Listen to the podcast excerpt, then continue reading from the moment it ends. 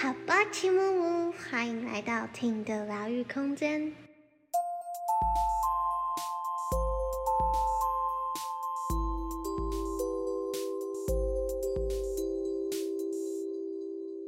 今天来到了一个神奇的地方，我们要进行一个神奇的计划，然后就直接这样神奇的开始。然后今天这个神奇的人 有两位，一个是定，一个是圣杰，欢迎他们。啊哈，什么？OK，好，那他们是神秘的开场好。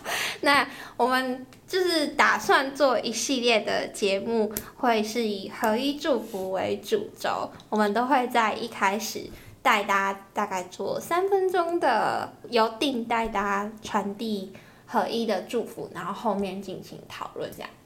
好，那我们就准备要开始喽。我们就可以直接，呃，现在找一个你觉得舒适的地方，然后安静的坐着或是躺着，然后准备开始接收今天的合一祝福。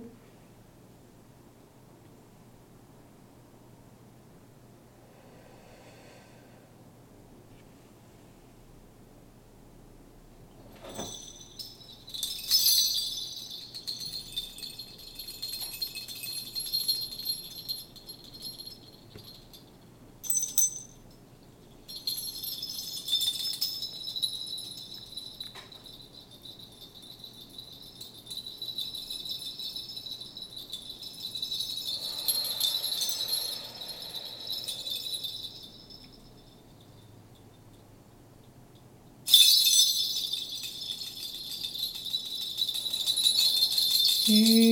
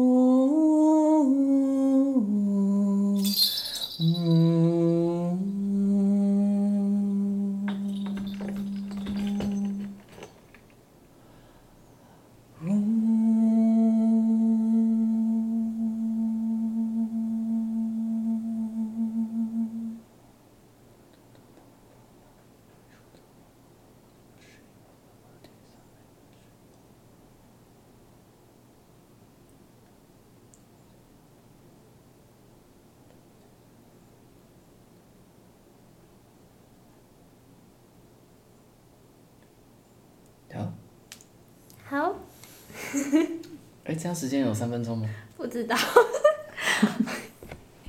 那我们今天要直接开始讨论刚刚的感觉吗？还是可以啊，或者是大家可以去整理一下刚刚的那些东西，那些感受。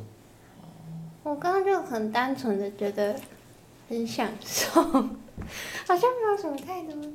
哎，我完全没有先开嗓哎，很直接的，太所以太直接前前面一开始有一点 K K K 的，稍微，因为我还没有掌握到这一个操作的方式，我第一次，好像第一次这样操作。两个你是说嗯，你第一次好一祝福配唱？对，哦，哇，各位观众很有福。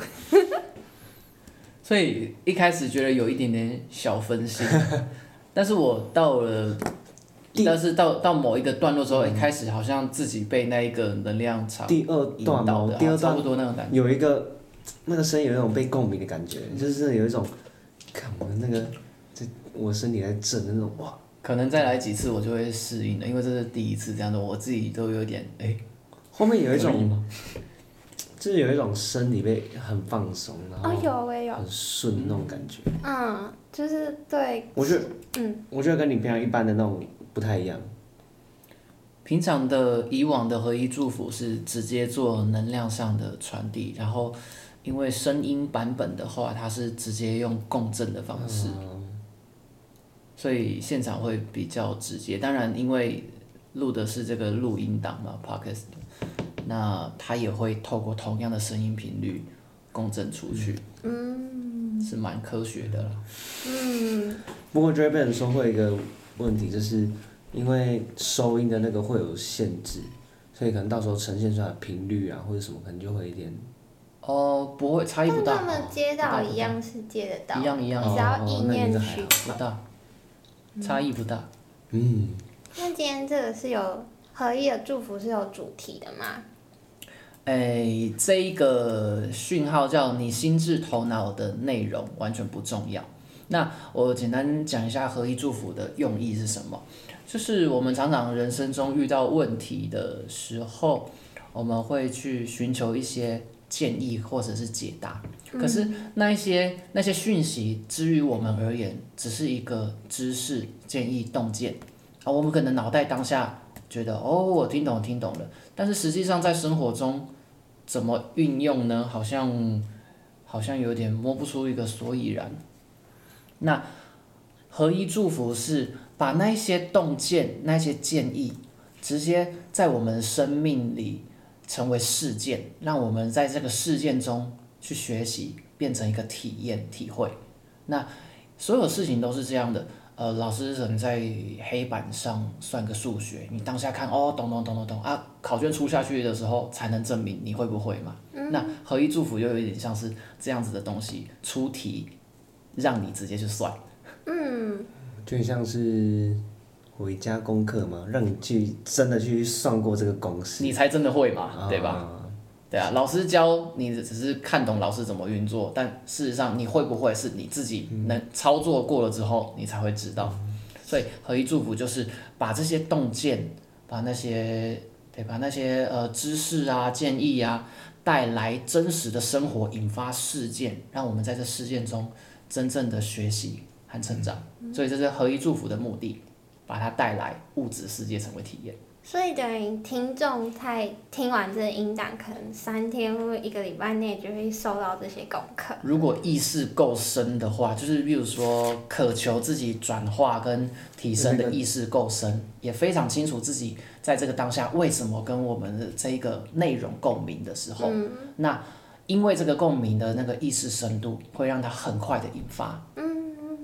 差不多，其实最快最快一个礼拜内就有可能发生的，我、是一个礼拜算快，算快。所以有可那慢呢？慢的话可以一辈子都不会发生，只要你没有意识，我们都不能控制你要不要学习。就像老师没有办法让那些不读书的小孩会算会这会对。会去学那个东西，没办法。嗯，你可以你可以在课堂就只是挂个名，然后听一停，嗯但是没有真的在学有。这个名字有在老师的点名簿上出席，但但是那个人的意识在外面打球之类的。对，那个是老师不能控制的事情。所以等于是我们加速帮助他加速这件事情。对对对，就是这个意思。就是会透过我们讨论的这些东西去深度意识，对对对去理解。嗯所以这个祝福的背后有一个很重要的事情，就是我们要理解跟对自我有一定程度的觉察，那嗯它才会更有效的去作用。所以它可以非常的强，也可以非常的弱，那是取决在你。意识。对我有点想岔开，好奇、嗯你是什么时候开始接触到合一祝福的？怎么开始？哦，那是在我人生最低谷的时候，我那时候非常渴求改变。嗯因为我生命中发生了很多就是，嗯，重复、重复类似发生的一些不好的事件，嗯然后我在想到底为什么会这样子，我也很想要跳脱，很想改变。那那个时候就刚好有一次去参加一个呃类似灵性相关的市集，然后那个时候遇到这个在做合一祝福以及做这个做这个卡片的那个那个人，他叫德兴。好，然后那个时候第一次遇到他，诶，他就有带这样的合一卡去给我去给我们抽取，然后我诶看到那个文字的时候，我好像看得懂，又好像看不懂，嗯，然后反正那个时候就勾起了一个兴趣啦，然后我觉得哦，好像是拉到一个什么救命的稻草的那种感觉，你知道吗？然后因为那个契机，我才开始去留意到，哦，他当时在线上也有做这个公益的合一祝福，我那时候真的是很珍惜，超珍惜的。然后，然后就每次抽到牌，然后或者说他发布的那个主题，我就深深的去，哎，看它里面的内容，然后去思考我到底生命中跟这个件事，这件事情给我了什么提醒，以及我可以学会什么。很专注在这件事情，然后转化都发生的超级快，嗯。然后后来才有更多的缘分去深入了解这个东西，然后到某一次，哎，有一个机缘，然后德心也就是点化我这个合一祝福的能力，这样。子，因为他他有去过那个印度合一大学，他是所谓的训练师，嗯，那这个有一个题外话讲，就是呃线上德心他做的那个线上可以抽合一卡的。那一个他的个人的那个网站里面，他有放那个根本真言的背景音乐。我那个我在那个我在刚接触到的时候那个阶段，我根本真言放下去的时候，我第一次听到根本真言，我居然就哭到停不下来。哇！对对对对，刚开始是这样的契机让我接触到合一祝福，然后反正就是接下来生命就很快的进入很多很多的转换，那包含呃后来的这个。前世的记忆觉醒啊，还有就是自我的力量回归啊，一步一步走到现在，其实也都五五五年，哎，等一下，五年，不对，将近七年了。哦。嗯，都第一次接触到。所以可以说是每个人遇上这些不同的疗愈，都是因为你刚好跟这个有共振，或是某种缘分。嗯，可以这么说。所以现在听众来这里也是某种共振，一种灵魂的指引吧。那这样，我觉得好像也跟我们今天的这个心智头脑好像也有点关联，就是当你不用刻意的去觉得自己要。做什么，或是往哪里去，那些公正的东西自然会找上你，所以你不用特别费力的去努力。大概就是说，我们生命中有什么指引，它是在当我们愿意放下努力的时候，它才会自然的开展。可是我们说的这个放下努力，其实指的是放下头脑的控制，嗯，然后让一切顺流。嗯，因为有时候，对我刚刚讲，我就想到有点像，有点像是。你反而用大脑的思维去做事，会去避开这些东西。就你用大脑思想，就把它反而撇撇了一下，就避开了。人家说我们可以去探讨“努力”这个词代表的是什么意思。当人家说“哦，你要再努力一点”的时候，其实人在说“努力”这个字，它反映的是你要看起来很费力这件事情。哦，你要让别人看起来你为这件事情费了很多力气，叫做努力。就是尽你所能之后才叫努力。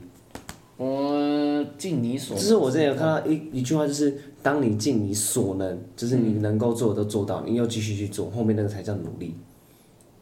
哦，我不知道怎么解读这一段话，因为我觉得层层面不太一样。我们现在在说的是一般人来讲努力这个时候，他其实。更反映的不是你的心，它更反映的是我们大脑在上面做了多少看起来很用力的事情。嗯嗯嗯嗯嗯，就大家都会觉得，哎，我没有达到这件事，是不是我不够努力？然后他就用大脑的更去用力的活，然后他可能这个方向是跟他灵魂是相反的，所以他好像怎么努力都到达不了那个地方。或或者就说，我我我们我们想要去到某一个地方，它叫 A 好了。那我们的所在地是 B，我们欲前往的地方既然是 A，那我们要往 A 的时候，哎，前面有一个墙壁，而我们今天遇到这个墙壁的时候，我们到底该选择撞墙壁呢，还是绕过那个墙壁呢？嗯，那努力它就好像是我认为的路线只有这一条直线，于是前面有墙壁，我就要把墙壁打破，我就在那里用力撞撞撞。然后，那当我们放下努力的时候是，我们可以看到，哎，其实不只是这个路线，我有其他的 C 啊、D 啊、E 啊路线可以让我达到 A，那我就去走那一条比较不费力的就好了嘛。可是当我的头脑很执着，说我只有这一条路线，而这条路线上面有墙壁的时候，然后我们就会变得好像非得要一直去撞墙，才可以达到那个 A，但可能那个墙很厚啊，然后也有可能你根本就没有撞破那个墙的条件，那撞着撞着撞，最后最后放弃了，然后就说啊这件事情不可行，但事实上不是这件事情不可行，或者是那个地方到不了，而是你太费力在这件事情，你没有看到其他的路线，的地方，啊，对呀、注意力、专注力有限，那你如果一直看那边墙，因为旁边有大草原，你却好像被屏蔽了一样。之类的啊、就是路不会只有一条，可是让我们我们的头脑局限我们的视野的时候，会会让我们以为只有那条路可以选，那那就会在上面很费力。那我们要怎么去放下对脑袋的控制？大家要怎么练习这件事？圣杰，你觉得呢？冥想，摆脱大脑方式对。对。我来说，我觉得最直接就是这个了。我自己就是这样。嗯那时候刚认识定的时候是每天晚上睡前就是冥想，然后久了之后就会发现哦，怎么突然有一种茅塞顿开，真的就会变很多。然后那个改变不是一个时间，是会一直接连来的改变。日常生活中，就是对于念头的时候去练习，想象他们是云一样，就是让它飘过去，然后你不紧抓，也不特意的去对它做什么的这样子的训练，我觉得它也是一个放下控制的一个。哦，安迪，你是说这是你的运用方式吗？对，怎么突然跳到这个？我又嗯 对，就是他把它把那个东西头脑的控制具象化成一个云的一个一团思绪，是这样吗？对，就是对对对对，就是想象它像云一样飘。哎、我觉得可以耶，就是因为我们的思想在打结的时候，其实我们有看过很多故事，以前那种小漫画，就是头脑上面有一个对话框，然后一团黑球、黑线，然后纠缠在一起。哦，那如果那团线是白的，不就看起来就像云了吗？嗯，那你就观想每一个思绪都是一朵云，然后它就会飘过去，蛮好的啊，对，具象化的去操作，挺好的。就不会那么执着的觉得，哎，这是什么？我想要想清楚，就不用那么累。嗯嗯，那怎么不费力的努力呢？怎么不费力的努力？嗯，好问题。就是呢，呃，我想想啊，比如说我们想要达成一件事情，我们清楚它的位置是什么，它的方向是什么，重点是清楚方向。方向清楚了之后，这是我们设定的目标，也就是最后我们要到达的地方，一定要有方向。因为如果没有方向的话，根本就没有任何要去做的事情，真的没有任何要去做的事情。那这个不费力的努力，我觉得它的重点是在于不要执着，可是并不是叫我们要放弃我们想达成的事情，而是在我，而是我们设定了一个我们想要达成的，不管说是梦想也好，体验也好，那如何达到那一件事情的过程，我们要去顺流。但是这个努力是什么呢？不费力，但我们要付出的努力是什么？就是这就是物质界哦，我们要做成什么？它一定有物质之间的一个牵引跟运作。譬如说，我要喝到这杯酒，但我不可能，我不太可能说哦，我要喝到这杯酒，然后这杯酒它的瓶子就会自动扭开，然后自己然后飞到我的嘴边，然后自己灌我，不会嘛？我们还是要付出一个努力，就是哦，我看到酒在这里，哦，那我知道我要付出什么努力，就是我的手要伸出去拿它，然后我要把瓶盖转开，这就是我付出的努力，嗯。嗯，就是执行。那大家要怎么判断他现在是、他是不费力的努力，还是他现在的这个努力是费力的？我觉得这应该很多人会哦，关于判断的这件事情，对。哦，这个情况很多呢，谁可以给我一个事件让我举个例子呢？嗯真的很多啊，多到不知对，就是很多，就太多了。所以他们有一个，因为因为像我会想到的是，我我自己想到的是一个判断的一个准则，是你的心境是平静的还是躁动的。哦，这是一个很好的方式。嗯，就确是能不能够接受这些东西。嗯，因为在你平静的时候，你就可以知道说，你现在的这个努力对你来说，就是费力跟不费力，你会在这个平静的状态会变得很清晰。啊，有一个像是人家说什么八下嘛，是不是？他们不是很喜欢讲那个什么最高兴奋嘛？我的第一集就是讲这个。真的吗？哦，原来是这样。那反正那谁其实就是你在顺流的状状态中去做选择，那就是一个最高兴奋啊。你的你的感受会回应你。当你在做这件事情的时候啊，譬如说这样，我在做作品的时候，其实我的作品都他妈的超费工，但是，对，就是你在做的那个当下的时候，你会觉得哇好辛苦哦，不想做了，那这就不是一个指引。但是你在做的时候，它明明是很费工的事情，可是你觉得哦好好玩哦，那在别人看起来哇你要做好多好多事情，看起来好好努力，可是至于你自己而言是，这是很好玩的事情。就有点像是因为那是你真的想要做的事情，对对但所以不管再怎么费力，再怎么辛苦，你也会去快乐去做。，你的执行是有的，所以那个努力是在的。可是你的心情是轻松的，就是不费力的部分。所以你的动作是很努力的，可是你的心是一点都不努力的。你懂你懂我意思吗？其实这个这个用巴夏讲的那个最高兴奋，就还蛮好理解的。这让我所以我想到觉得这就是一种情绪，就是一种指引。这这让我想到那时候当初我自己思考一个问题，是我人生要要的是什么的时候，那时候我的最后的答案是，我觉得人生就是要快乐。然后我就意意识到说，我就意识到说，如果今天这件事情可以让我感到很快乐，那不管还要花多少的心力去做，那只要得到那个快乐，那我就会去做。那有点像是，就算过程怎么的努力，但这个对，呃，应该说。但我突然有点腔调，反正就是，对他不管，应该说对我来说他很快乐，那我不管怎么样，我就是会去做。嗯，对对对，但是我也有遇过一个情境，是我的感受会觉得，天啊，这件事情我不想去做，可是我直觉会知道这是我需要去做的事情。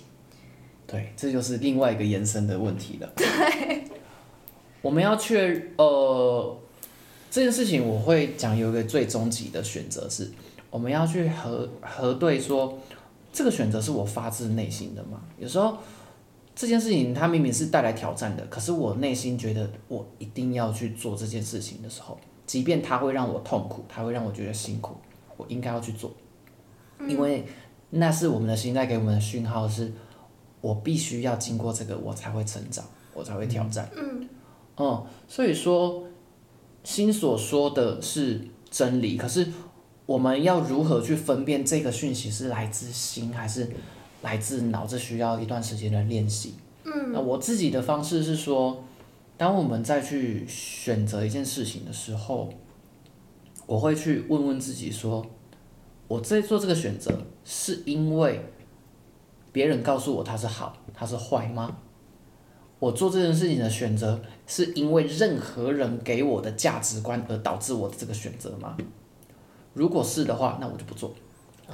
我要确认所有我的选择都是我发自内心，不因为任何人告诉我这是好，这是坏，这比较怎么样，比较怎样都不因为任何人，单纯只是因为我发自内心的想去做，与他会给我挑战啊。痛苦啊，什么无关，是我发自内心要去做，那就是指引。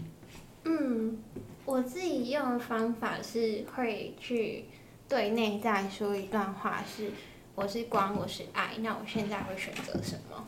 嗯，对，嗯。然后回到我刚刚说的那个，就是，只是虽然就是会觉得这件事情我不想做，或者我觉得很痛苦，但我的直觉会去做的。我觉得它里面跟那种。费力的努力，还有一个差异就是前者会有一种又爱又恨的感觉。哦哦，有有有有有。你还是会觉得我我好像会被吸引过去的这种又爱又恨。就是有时候我们生命中面对一个挑战的时候，我们内在会有一个抗拒感。对。现在抗拒本身也是一个讯号。嗯。啊，好像，嗯嗯嗯，可以理解。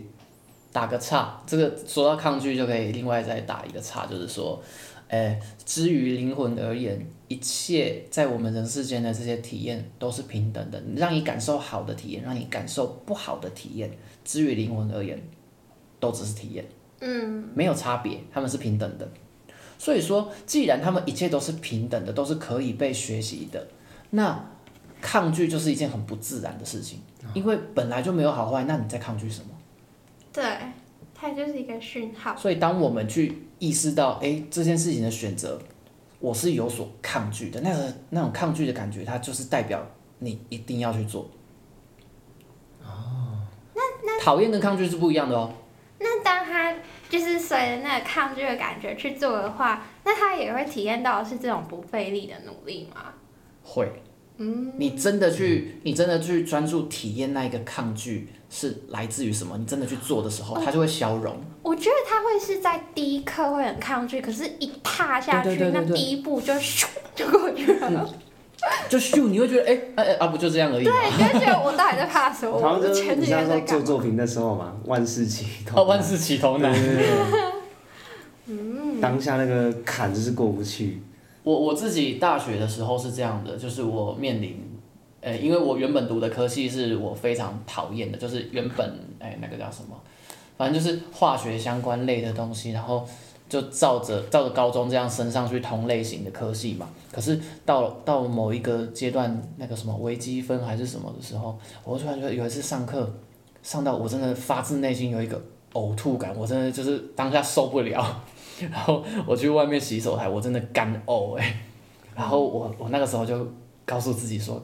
靠！我一定要转系，然后一旦我后来真的转系的时候，转去别的我比较喜欢的科系的时候，原本我成绩是很在在原本读的班级是很低的，然后突然变成很前面的名次，然后那个时候我觉得算是得到第一个就是面对自己选择的一个成就感，然后我当时就开始做一一系列的自我挑战，就是我觉得。我怕什么？我抗拒什么？我就去做。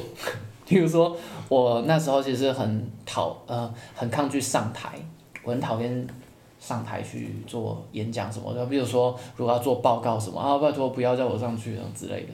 好，当我转系成功的时候，我就反正只要有抗拒的东西，我就去体验嘛。好，我很怕上台，于是我去报名学校的歌唱比赛。嗯。